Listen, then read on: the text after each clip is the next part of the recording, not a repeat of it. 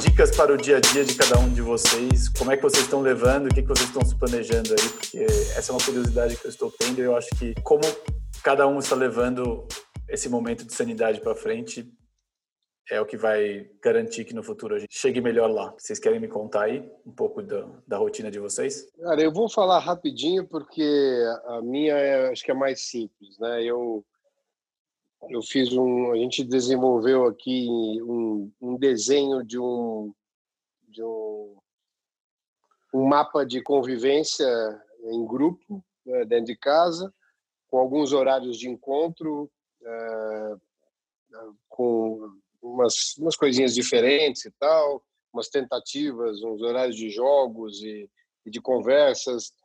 Uh, tem uns dias aqui que cada um tem que dar uma aula de alguma coisa que seja um assunto do seu interesse para os outros e tal. Mas acho que de uma maneira mais direta, o que eu estou tô, tô, tô ensaiando aqui é a coragem para mudar o número do meu telefone.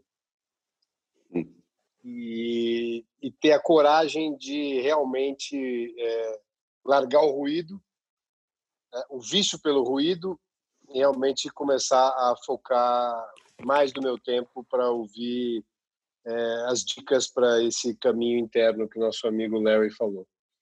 Então, é, se eu pudesse deixar alguma aqui, é que tá, tá, tá interessante essas é, correntes de WhatsApp, de histórias, de notícias e tal, mas tem uma sensação de que aí é um grande ruído e que se der para a gente começar a ir deixando ele cada vez mais baixinho, até ele sumir, a gente vai começar a ouvir coisas bem interessantes vindo de outra fonte.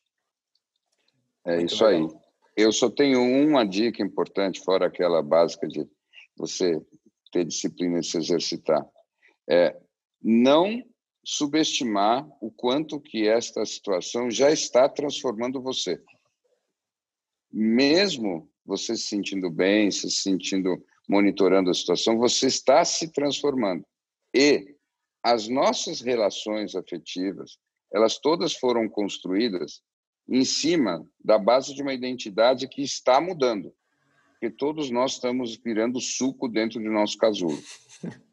Então, é muito importante, pelo menos na minha experiência, a gente conscientemente, ritualisticamente, chegar nas pessoas que a gente gosta e dar um oi, dar um beijinho, olhar no olho, buscar uma conversa, quase como se nós não conhecêssemos as pessoas direito.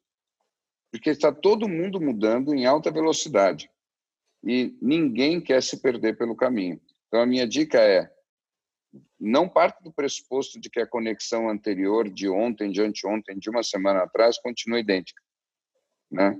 Você precisa dar uma manutenção nela todos os dias. É a campanha dê um oi para dar um tchau, né? Porque talvez essa pessoa amanhã não seja mais a mesma, né? É, exatamente. É, eu estava pensando muito nesse, nessa história do, assim, do vício pelo ruído, né? Que a gente tem e que essa necessidade de estar bem informado, o quanto ela é contraprodutiva assim, nessa busca dessa transformação e nessa, nessa liquefação da, uhum. da, da, lagarta para borboleta, né?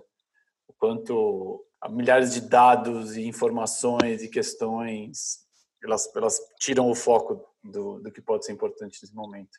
Uhum. Agora, o que eu estou tentando fazer é colocar um, uma cordinha de alarme em algum lugar, numa fronteira perto do que seja é, algo que, se acontecer, sou um alarme para mim e eu ouço os ruídos de novo. Né? Eu quero começar a baixar cada uhum. vez mais, baixar cada vez mais, mas tem alguma fronteira que, se for cruzada, daí eu acho que liga um outro nível de, uhum. de vida para mim. Enfim, acho que porque claramente acho que a gente tem momentos aí para frente que são um pouco previsíveis e acho que a forma como eu estou tratando dentro do meu cérebro é eu desligo o ruído, mas deixo um alarme ligado ali, ali fora que se atravessar alguma coisa, eu tomo outras atitudes. E daí, essa é a forma que eu consigo ficar em paz para conseguir cuidar um pouco mais de mim, cuidar um pouco mais das pessoas que estão à minha volta.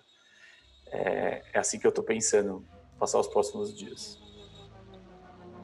Acho ótimo. Muito bom. Muito bom.